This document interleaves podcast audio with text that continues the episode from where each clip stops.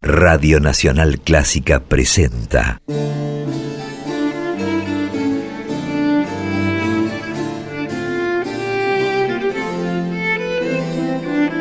Clásica en La.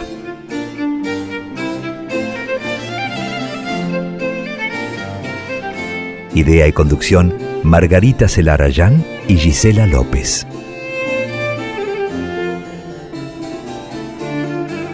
Hola, ¿cómo están? Comenzamos Clásica en La, este programa que desde el año pasado, desde marzo de 2020, dedicamos cada jueves a compartir historias, trayectorias, creaciones de compositoras y también de directoras de todos los tiempos. Yo soy Margarita Celarayán y somos dos las encargadas de hacer este programa junto a mi compañera, socia coequiper Gisela López. Hola Gise, ¿cómo estás? Hola Margarita, buenas tardes para vos, buenas tardes a aquellos y aquellas oyentes de la FM 96.7 de Clásica en La Aquí de nuevo con esta propuesta clara, continua, hoy necesaria para ofrecerles un espacio a aquellas compositoras y directoras de siglos pasados y también las actuales en estas dos horas de muchísima música clásica y reivindicaciones, de la manera que ustedes ya saben con la producción general de Margarita Celarayán lo proponemos hacer semanalmente desde marzo de 2020.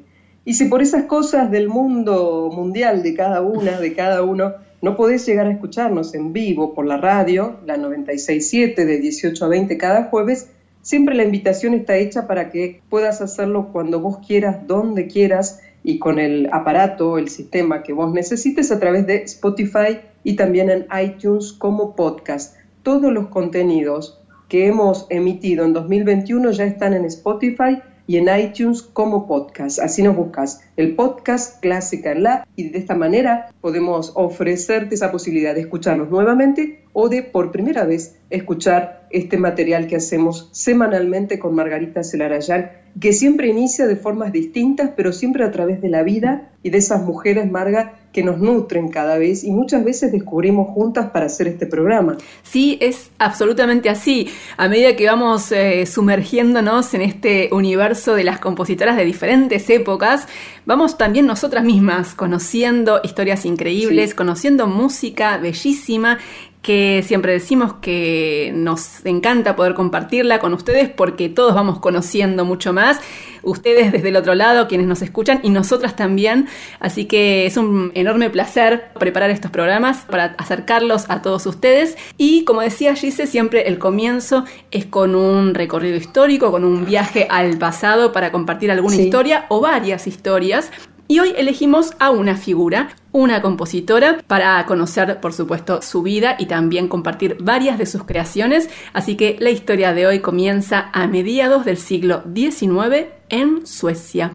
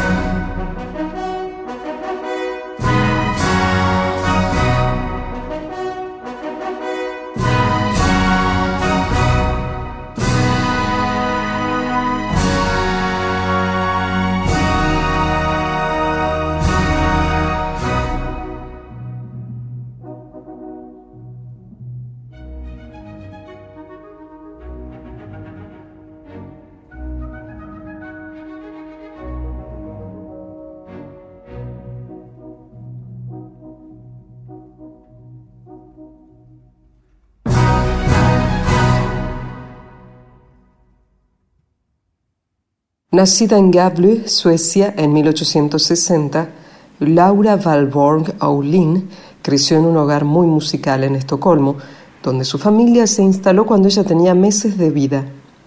Su madre había querido ser cantante, aunque no pudo concretar su deseo por problemas de salud, y su padre, un profesor de lenguas clásicas, era también violinista aficionado. La pequeña Laura comenzó estudiando piano con su abuela, que había sido concertista y a los 13 años empezó a tomar clases de composición. A los 17 ingresó en la Academia Real de Música de Suecia, donde continuó sus estudios de piano y donde fue la única mujer en la cátedra de composición. Gracias a una beca en 1885, Laura Aulin emprendió un viaje de estudios fuera de su país. Primero pasó un breve periodo en Copenhague, donde tomó algunas clases con Niels Gade. Después residió un tiempo en Berlín y finalmente se instaló en París, donde permaneció dos años. Allí, además de continuar sus estudios de piano y de composición con músicos influyentes como Jules Massenet y Ernest Guiraud, pudo vincularse con otros colegas y asistir a conciertos que le permitieron conocer músicas de compositores de su tiempo a fines del siglo XIX.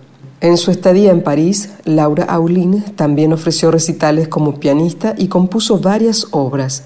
Una de ellas es su única sonata para piano, que completó en Dinamarca durante su primer año de estudio en el exterior.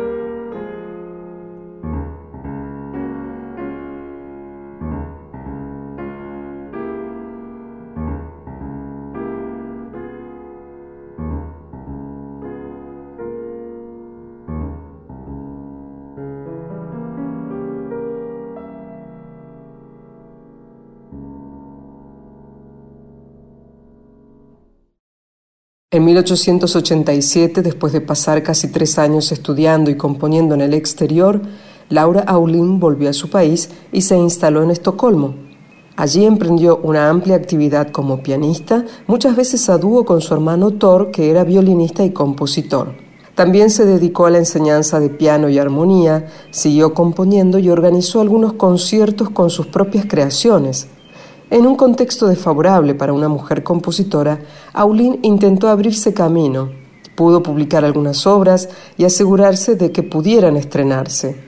Recibió ocasionalmente elogios de la crítica, pero poco a poco la posibilidad de divulgar sus creaciones se fueron agotando.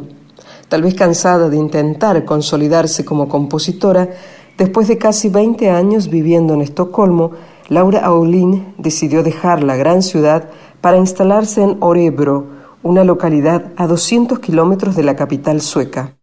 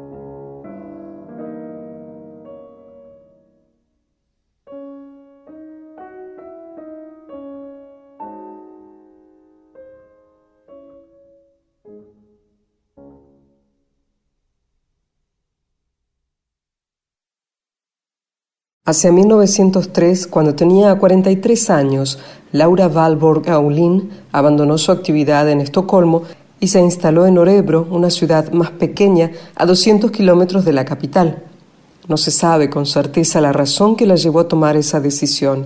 Hay quienes creen que estaba agotada de enfrentarse a los círculos musicales conservadores de Estocolmo y de no lograr consolidarse como compositora allí. Según otras fuentes, la tensa relación que mantenía con su madre, con quien vivía, también pudo haberla empujado a alejarse de la gran ciudad. Más allá de los motivos, ese exilio interno tuvo una consecuencia desafortunada. Aulín dejó de componer. En Orebro trabajó como organista, como pianista, profesora de música y también organizó conciertos. Allí se estableció como una figura relevante en la vida cultural de la pequeña ciudad y siguió en actividad hasta su muerte en 1928 a los 68 años.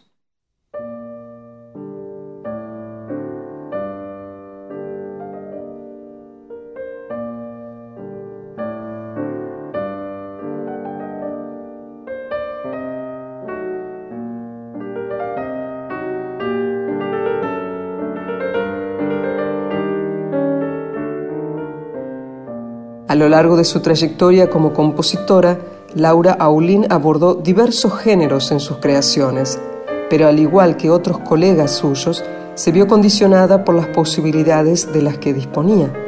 En sus años de estudio fuera de Suecia, compuso algunas piezas para orquesta, pero al regresar a Estocolmo, donde había solo una orquesta profesional, entendió que las obras sinfónicas tendrían escasas posibilidades de difundirse.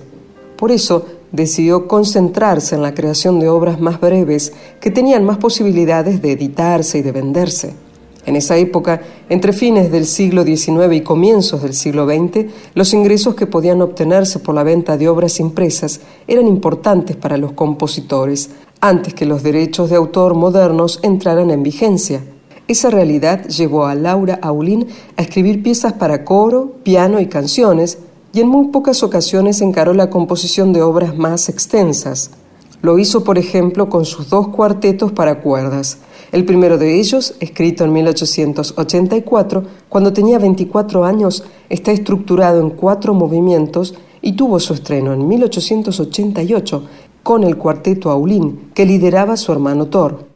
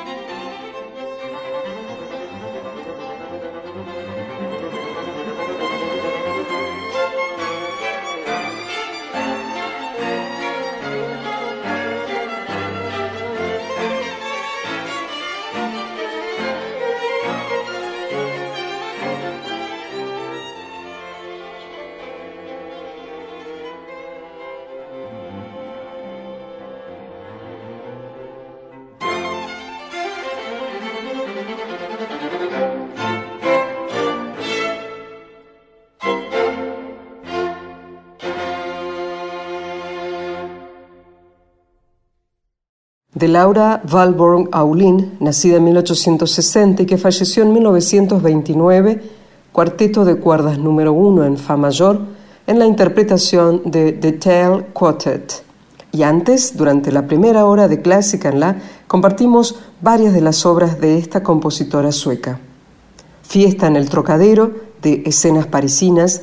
Aquí la interpretación estuvo a cargo de la Orquesta Sinfónica de Gotemburgo, dirigida por Johannes Gustafsson.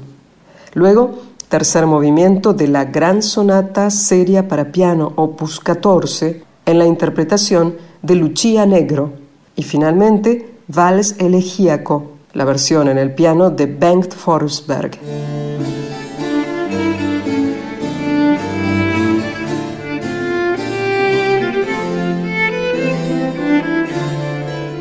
Esta es la segunda parte de Clásica en La, un programa que sale los jueves de 18 a 20 por Nacional Clásica, la 96.7. Mi nombre es Gisela López y con la producción general de Margarita Celarayán realizamos este programa para presentarte, para potenciar y para preservar el nombre de compositoras de todo el mundo y de todas las épocas y así también la trayectoria de directoras de orquestas de todo el mundo y en todas las épocas. Recordarte dos cosas, nuestras redes sociales, arroba en la clásica, así nos buscas en Twitter, en Facebook y sobre todo en Instagram, arroba en la clásica. También contarte que si no puedes escucharnos en vivo directo a través de la radio los jueves a partir de las 6 y hasta las 8 de la noche, tenés la chance de escuchar cada uno de los programas cada una de las emisiones de Clásica La ya disponibles para vos como podcast en Spotify y también en iTunes gracias a una decisión de la radio, aquí, de la Dirección de Radio Nacional de Buenos Aires.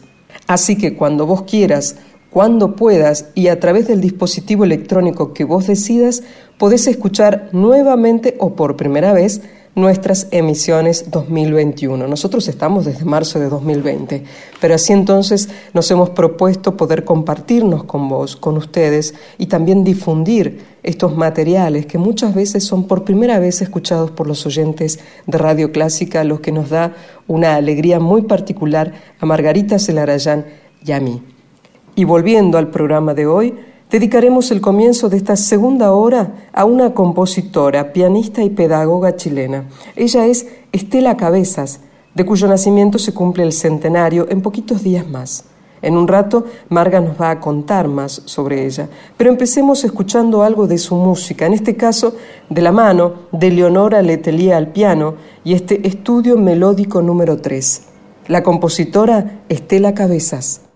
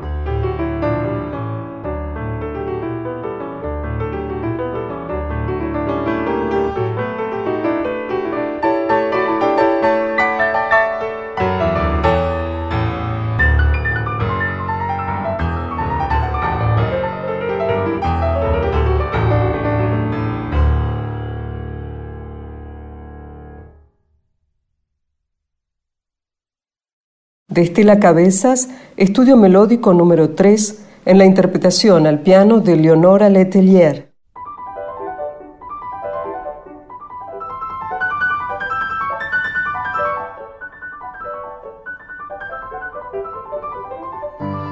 Estamos en Clásica en la hasta las 20 por la 96.7 y en este espacio tratamos de reflejar un panorama amplio que nos lleve a viajar en el tiempo y también a través de diferentes geografías y muchas veces intentamos poner el foco en figuras del pasado, en aquellas que abrieron camino para las que hoy se están desarrollando. Y nos gusta también hacer eso en nuestra región, en América Latina, donde todo ha sido siempre más complicado, en el terreno de la composición, por ejemplo, tanto para hombres como para mujeres, pero por supuesto que para las mujeres siempre ha sido más difícil.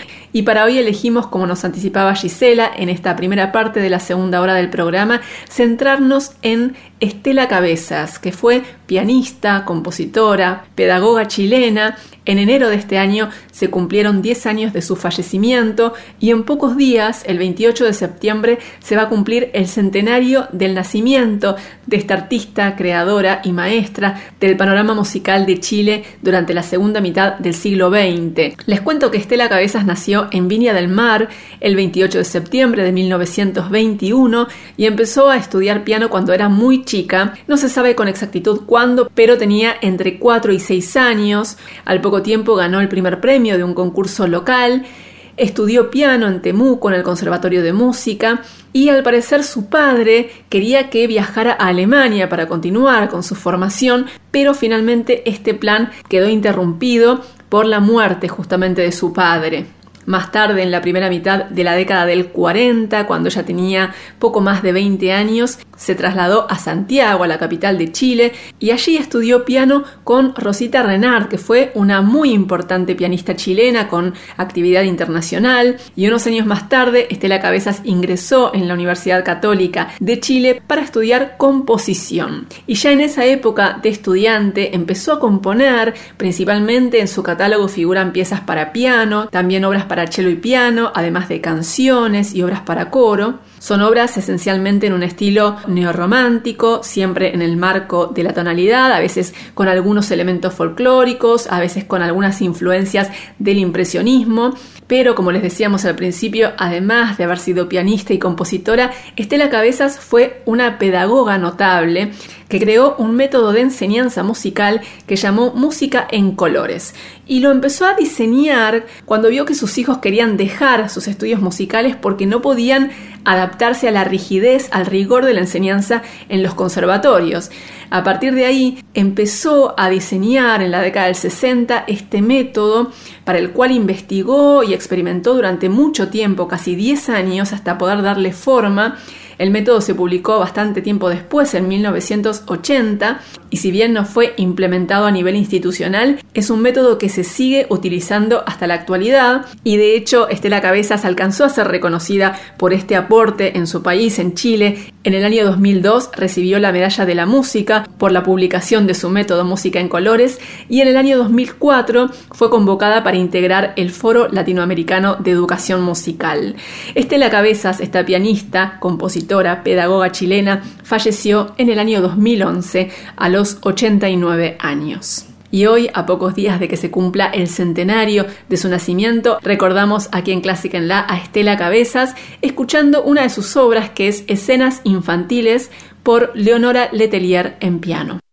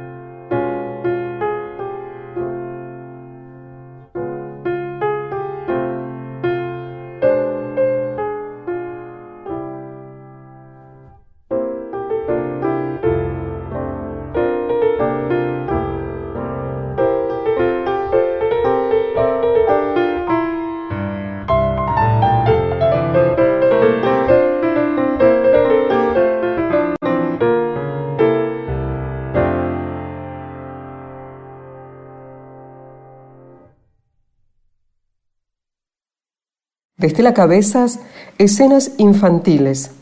Al piano, Leonora Letelier.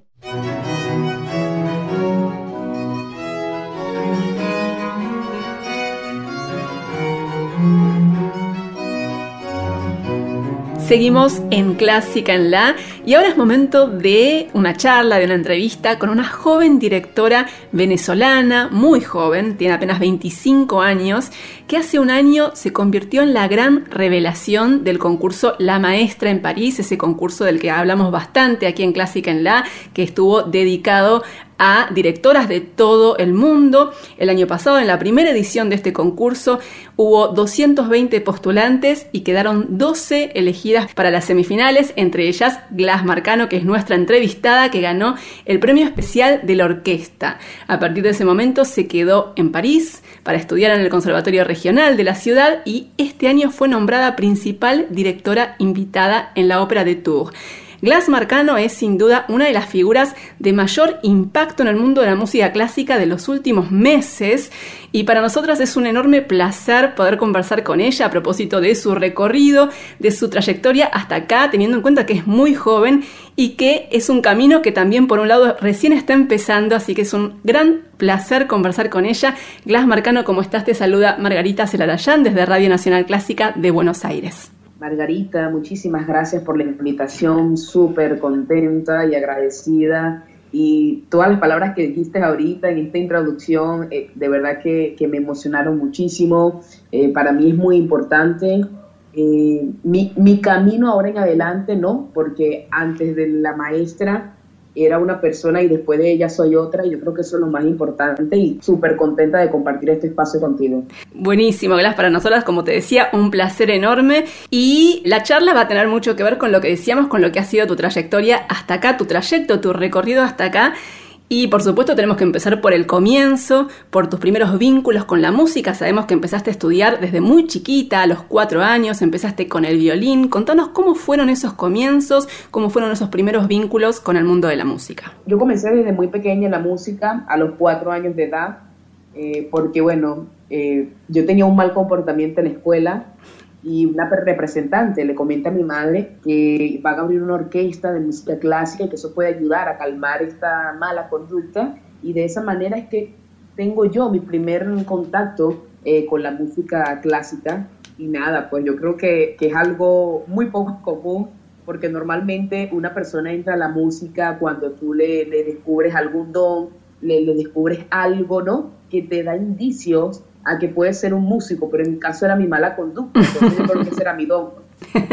o sea que para calmarte un poco te mandaron a estudiar música. ¿Cómo fueron esos inicios y por qué elegiste el violín? Mira, en ese momento a nosotros nos asignaban el instrumento por nuestro tamaño y yo era muy pequeña y mis brazos eran cortos y por eso a mí me asignaron el violín. Mi hermana, que ella tocó viola, ella tenía los brazos más largos y ya le colocaron la viola. Esa era la manera que te asignaban el instrumento. Hoy en día tú tienes esa posibilidad de escoger qué instrumentos quieres tocar. Eh, recordemos y pongamos un marco ¿no? a todo lo que estás contando porque eso sucedió en tu Venezuela natal, vos naciste en Yaracuy, ¿no? Exactamente. Y en el marco de lo que conocemos como el Sistema Nacional de Orquestas Juveniles e Infantiles de Venezuela, que es un sistema ejemplar y que ha sido replicado, imitado en muchísimas partes del mundo, incluso aquí en Argentina. O sea que en ese ámbito fue que te empezaste a desarrollar musicalmente. Contanos cómo fue esa experiencia de formarte en el seno del Sistema de Orquestas Juveniles e Infantiles de Venezuela.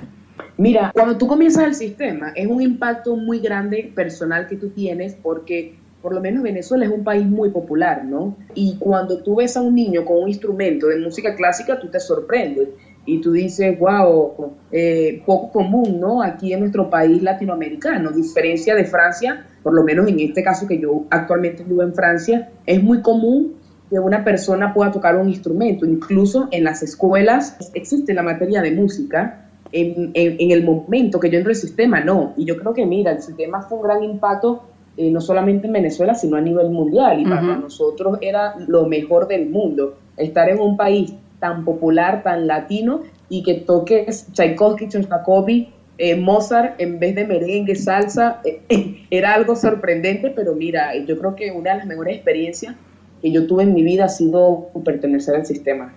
Y además la experiencia, Glass, de tocar en orquestas, ¿no? Siendo tan, tan pequeña, ¿a qué edad empezaste a tocar en una orquesta? Diría que a los seis años, porque a los cuatro tú empiezas en un, ¿cómo decirlo? Algo introductorio, ¿sabes? Claro, claro. En un curso introductorio para conocer un poco las notas, el pentagrama y todo el esquema de lo que es leer la música, ¿no? Ya después de los seis años tú comienzas con obras muy sencillas en la orquesta. Desde muy chiquitos entonces empiezan con esa, ese trabajo, esa experiencia de lo que es ser miembro integrante de una orquesta y también existe la posibilidad de elegir el camino de la dirección. Y vos empezaste a dirigir, a interesarte en realidad por la dirección orquestal cuando eras adolescente, ¿no? Mira, exactamente, 17 años yo recuerdo que estaba en un concierto en, en Yaracuy, en mi pueblo, y mi director hizo un gesto que me llamó mucho la atención y desde ese momento yo dije, wow, eh, qué extraña la dirección orquestal, pero yo siempre soñaba y bueno, ese sueño me trajo hoy en día aquí. ¿Cuándo fue que empezaste a estudiar para ser director y cómo fue que finalmente dijiste, bueno, este es mi camino? Yo recuerdo que en el 2013 yo fui a un curso de violín en otro estado, en Venezuela, y yo tenía ya la idea de, ser directora, porque cuando algo se me mete en la cabeza, ahí queda, ahí queda, ahí queda. Yo recuerdo que yo le comento a mis amigos, algún día voy a ser directora de orquesta y les voy a dirigir un concierto. Y recuerdo que después del concurso varios de ellos me escribieron y me dijeron, Glass, qué, qué loco cuando tú dijiste en el, 2013 que querías ser director y mira hoy en día. Claramente sos una, una, persona con mucha decisión y mucha determinación y con objetivos claros, ¿no? Estamos conversando con Glass Marcano, joven directora venezolana, ahora instalada en París, porque hace un año fue semifinalista y ganadora del premio especial de la orquesta en el concurso La Maestra en esa ciudad y actualmente continúa formándose y trabajando allí en París. Estamos hablando acerca de la formación, de los inicios de su vínculo con la música y sus estudios musicales en Venezuela. Y tenemos que hablar del acontecimiento que, como nos decías al principio, cambió tu vida radicalmente, que es el concurso La Maestra el año pasado, en 2020. Sé que contaste cientos de veces cómo fue que llegaste a París, cómo fue que lograste participar del concurso. No puedo no preguntarte por eso, así que te voy a pedir que cuentes cómo fue tu camino, cómo fue el momento en que descubriste que existía el concurso y cómo fue que lograste finalmente llegar, porque el concurso se desarrolló en plena pandemia además de, la situación tuya, estaba la situación mundial que complicaba también la llegada a París. Así que te voy a pedir que por milésima vez cuentes para el público de Radio Nacional Clásica cómo fue tu llegada a participar en el concurso La Maestra del año pasado. Mira, ahorita recordando todo, yo recuerdo que, me encontré con el concurso por casualidad. Yo dije, oye, me gustaría averiguar sobre concursos de, de dirección orquestal, en ese momento fue en el 2019 y yo coloco en la computadora concurso de director orquestal 2019 y cuando voy bajando me parece la maestra, de verdad que me llamó mucho la atención e incluso yo pensé que el concurso era en España por el nombre. Claro.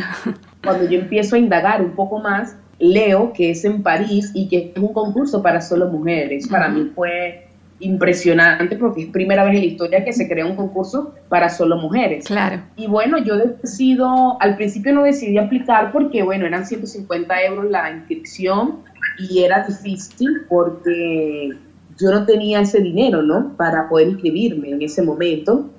Pero nada, pasó el tiempo, después yo le comento a mi familia sobre el concurso, ellos estuvieron más animados que yo, ellos me impulsaron a participar. Y como dos días antes de finalizar las inscripciones, un día antes yo logré inscribirme, de verdad que fue toda una locura, toda una odisea. Y bueno, yo recuerdo que estaba en el salón de piano un viernes y me llega un correo en donde dice que yo soy parte de la primera edición de la maestra, yo creo que ese fue el día más feliz de mi vida y el día más preocupante también al mismo tiempo, porque recuerdo que dos semanas después a mí me quitaron la orquesta que yo estaba dirigiendo en Venezuela y para mí eso fue un caos, pero yo dije, ¿y ahora cómo hago para yo poder dirigir antes del concurso? Y bueno, yo creo que todo lo que pasó tenía que pasar de esa manera para poder llegar aquí y eso me, me, tiene muy contenta y sorprendida al mismo tiempo. Sabemos también que por el contexto de la pandemia fue muy difícil para vos lograr abordar un avión para llegar hasta París. ¿Cómo fue esa odisea de poder subir en un vuelo humanitario para llegar a París a participar del concurso La Maestra? Sí, lo que pasa es que en ese momento Venezuela hace el confinamiento al igual que, todo, que el resto de los países, ¿no? A nivel mundial, en marzo.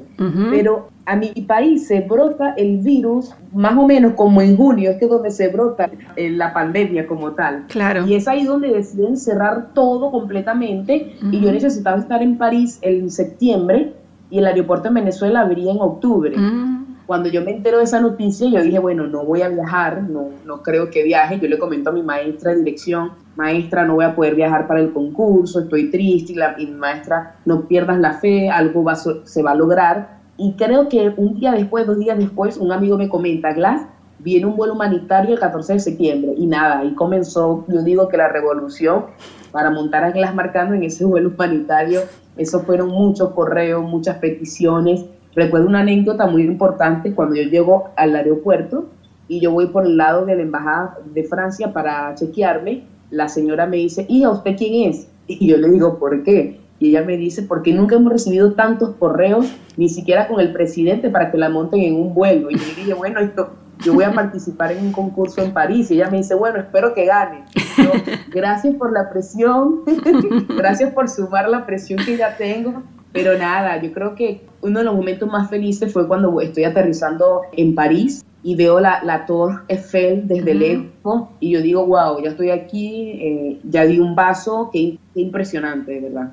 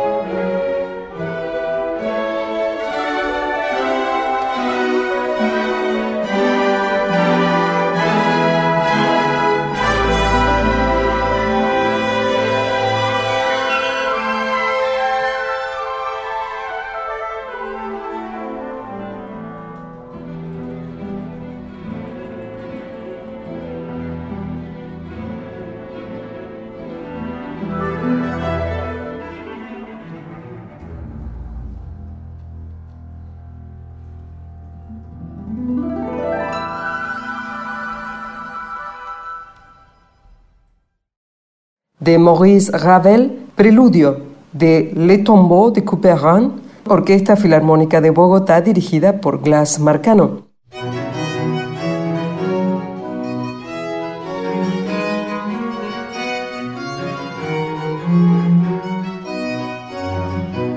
Estamos conversando con Glass Marcano, joven directora venezolana, tiene apenas 25 años, ahora instalada en París, que hace un año fue semifinalista y ganadora del premio especial de la orquesta en el concurso La Maestra en esa ciudad. Contanos cómo fue la experiencia de esos días, esas semanas que pasaste en París participando del concurso.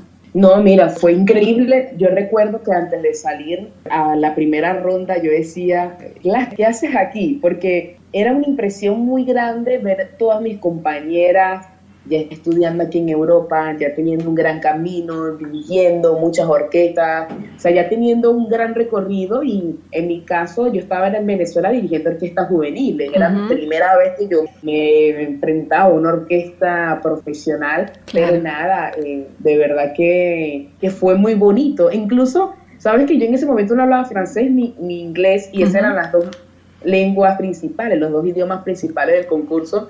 Y nada, yo recuerdo que cuando yo, comencé a hablar en inglés, el primer atril de la fila de viola no me entendía, hicieron unos gestos tipo, yo no entiendo lo que estás diciendo.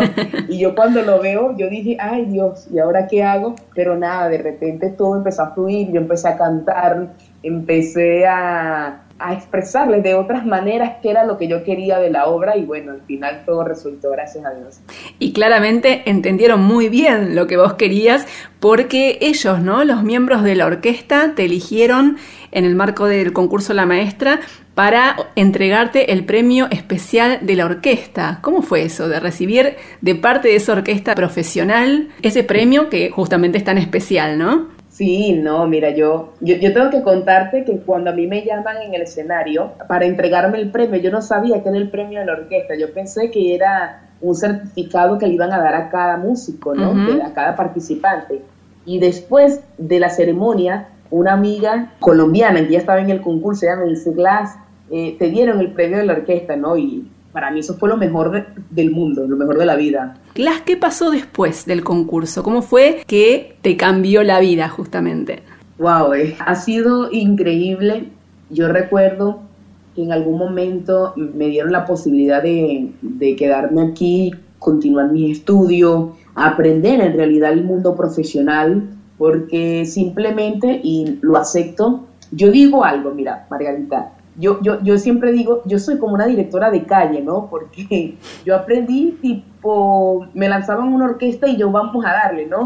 Nunca, o sea, nunca tuve como quien dice esa, ese aprendizaje profesional y técnico de estudiar en un, en un conservatorio, de tener un profesor, clases o sea, siempre fue, aquí tienes la orquesta que vas a dirigir, bueno, voy a dirigir esto, ok, hazlo tú, ¿no? O sea, yo siempre lo comparo como los futbolistas, tipo como Ronaldinho, que era un futbolista que jugaba en la calle, y de repente llegó a ser gran Ronaldinho, hay otros futbolistas que desde pequeño están en la academia, o sea, más o menos esa es la, relación que yo hago, pero mira, ahorita eh, yo creo que una de las mejores cosas es estar aquí, aprender y estudiar, creo que eso es lo importante. Y recién nos decías algo que me parece súper interesante. ¿Cuál es ese bagaje que vos traes y esa experiencia de dirigir, tal vez sin tantas herramientas académicas, ¿no? En un principio, pero de lanzarte a dirigir, ¿qué sentís que te aportó esa formación y ese trayecto para la experiencia que ahora estás abordando en París y para dirigir, por ejemplo, orquestas profesionales como te ha sucedido recientemente? Mira, yo creo que yo soy una persona muy intuitiva muy natural. Y cuando yo dirijo, toda la energía es algo muy natural y muchas personas me han comentado que es algo especial, ¿no? Que pasa conmigo. Uno no lo ve. Yo personalmente no sé qué es eso especial. Lo ven las otras personas externas a mí, pero es algo súper natural. Yo he visto muchos directores que cada quien tiene una personalidad distinta, pero yo siempre digo, como tú diriges, como tú tocas, así tú reflejas tu personalidad. Y yo diariamente soy así, muy, ¿cómo decirlo?, extrovertida, muy energética, me gusta siempre estar activa, eh, me encanta divertirme, siempre hago chistes, siempre me meto con mis amigos, bueno, antes, ahorita no, pero siempre he sido así, ¿no? antes era una persona muy burlista y yo recuerdo que yo yo imitaba a mi director cuando yo era más pequeña, ¿no? Más yo, lo imitaba y yo le decía a mis amigos, "Va, ustedes van a tocar y yo voy a ser Diego, ¿no? Que Diego se llamaba mi director, se llama mi director, y yo de repente dirigía, o sea, yo creo que son cositas de lo común y lo corriente, cositas naturales. Yo creo que todo lo natural eh, da un gran impacto, o sea, no hay que forzar nada, todo tiene que salir del corazón. Espontáneo, natural y también con algo lúdico, ¿no? Y esa sensación de estar disfrutando, ¿no? Sin duda alguna, estoy de acuerdo contigo. Es disfrutar eh, lo que estás haciendo, independientemente que después tú observes tu video, te escuches y digas, oye, tengo que mejorar esto. Pero Claro. en el momento que tú estás en el podio es disfrutar lo que estás haciendo. Glass Marcano en este momento está terminando el verano en Europa, donde te encontrás. ¿Qué compromisos, qué actividades te esperan? ¿Qué nos podés contar? ¿Tenés alguna perspectiva, por ejemplo, de volver a dirigir en América Latina? Que sabemos que estuviste hace poco en Colombia dirigiendo la Filarmónica de Bogotá. ¿Qué nos podés contar de lo que se viene en tu actividad? Mira, yo creo que una de las cosas que a mí me gustaría es dirigir más en Latinoamérica, porque se siente muy bien dirigir una orquesta donde haya tantas similitudes por ser latino, eh, por tener el mismo idioma con diferentes acentos, que eso me encanta. Pero mira, yo, yo me sentí de- después de un año volver a Latinoamérica y dirigir en Colombia, yo creo que eso fue para mí un gran alivio, fue un respiro, estar en un país donde se habla tu mismo idioma y tú puedas comunicarte de mejor manera con todos los swings, ¿sabes? Que tú puedas hablar tranquilamente y nada, después de ese concierto en Bogotá, próximamente en enero, Dios mediante, voy a dirigir en Cartagena en un festival muy importante Qué bueno. de Colombia. Y nada, yo, mira, yo, yo espero eh, poder dirigir en Argentina, mira, Ojalá. oye, ojalá que un director escuche esta entrevista y me invite. Ojalá que sí, sí. Di- dirigir en Chile, eh, eh, dirigir en, en, todas, en todos lugares, de verdad que eso me, me, me encantaría, en Latinoamérica, de verdad que sí. Sí, ojalá, sería genial. Y con respecto a tu actividad en Europa, ¿vas a quedarte estudiando? ¿Vas a empezar como principal directora invitada en la ópera de Tours? ¿Qué nos puedes contar sobre eso? Sí, mira, eh, tengo la fortuna de del próximo año comenzar como directora principal de la Ópera de Tours. Para mí es algo, es un gran paso, ¿no? Un gran logro eh, ya ser directora principal de una orquesta en Europa. Porque Claro. esto, por decirlo de esta manera, es ser directora musical de la orquesta, pero ser principal ya es un paso bastante grande que me tiene muy contenta. Tengo una serie de conciertos el próximo año en, en Europa y de verdad que, que estoy súper agradecida. Glass Marcano, ha sido un placer enorme conversar con vos y que compartieras con nosotras y con el, el público, la audiencia de Radio Nacional Clásica, tu recorrido, tu trayectoria hasta acá, sabiendo que tu camino en el mundo de la música recién está empezando, así que vamos a estar muy atentas siguiendo los pasos de tu actividad, de tu trayectoria. Muchísimas gracias por este contacto con Radio Nacional Clásica de Buenos Aires. Gracias a ti, Margarita, súper contenta, la pasé muy bien. Y tengo que decir que yo soy fan completamente de Argentina ¿Ah, en por serio? sus series. Yo, yo amo todas sus series, sobre todo a Cris Morena, te Ay. lo juro. Ojalá que en algún día escuche esta entrevista. Y Cris, eres mi ídolo. Me encanta Argentina, créeme. Sería muy especial para mí poder ir algún día a dirigir a Argentina. Ojalá, ojalá que se dé, seguramente se va a dar, vamos a poder disfrutar de acá, pero mientras tanto vamos a seguir disfrutando de tu actividad, informando sobre tu actividad y compartiendo tus actuaciones, así que muchísimas gracias Glass Marcano por este contacto con Radio Nacional Clásica de Buenos Aires y hasta pronto. súper agradecida de esta entrevista. Un saludo enorme a toda mi gente de Argentina. Estoy segura que pronto nos vamos a ver y voy a poder eh, aprender de ustedes. Y muchas gracias a todas las personas que siempre eh, siguen mi carrera. He recibido muchos mensajes de, de- de muchos argentinos. Muchísimas gracias y nos vemos pronto.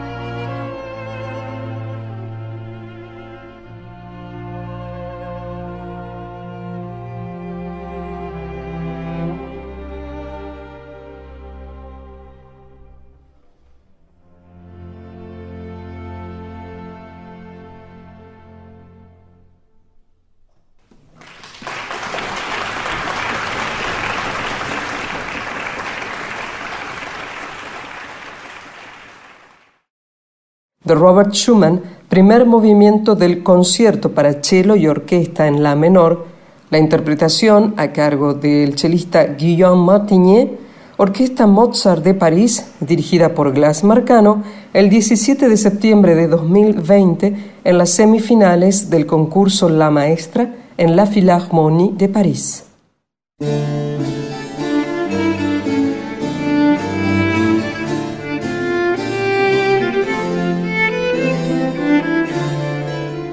Minutos nos quedan para despedirnos, Margarita, de esta emisión de Clásica en la. Sí, hice un nuevo programa de este espacio que compartimos cada jueves y hoy tuvimos, como siempre, un recorrido que nos llevó a viajar un poco en el tiempo, del pasado a la actualidad, también por diferentes geografías. Empezamos compartiendo la vida y también varias de las creaciones de una compositora sueca del siglo XIX que fue Laura Valborg Aulin y en la segunda hora celebramos el centenario de una figura importante del panorama musical chileno del siglo XX, que fue la pianista, compositora y pedagoga Estela Cabezas. Y ya en el último tramo del programa compartimos una entrevista con una promesa, una nueva figura del panorama de la música clásica, que es la joven directora venezolana Glass Marcano. Así que tuvimos de todo, como siempre, como nos gusta aquí en Clásica en la de hoy. Finalmente, agradecer a quienes son parte de este equipo, de esa parte que quizás ustedes no ven tan claramente, la compaginación, la edición, siempre a cargo de nuestros compañeros de Radio Nacional de Buenos Aires, Ignacio Guglielmi, Diego Rosato, aquellos que están en el control central poniendo al aire este programa en su horario habitual. Estamos hablando de las operadoras y los operadores del control central de Radio Nacional, a Margarita Celarayán por la producción general y la selección musical que ustedes disfrutan, que todos disfrutamos, y finalmente a ustedes, a vos, a aquellos que donde decidan escucharlo a la hora que quieran a través del momento podcast, que saben que pueden disfrutar después de escuchar este programa en vivo los jueves de 18 a 20. Gracias por estar del otro lado, gracias por seguirnos en las redes sociales, sobre todo en Instagram y muchísimas gracias por su compartir, por ponernos like y por hacernos saber que nos acompañan cada vez más en este programa semanal. Mi nombre es Gisela López. Que estemos bien.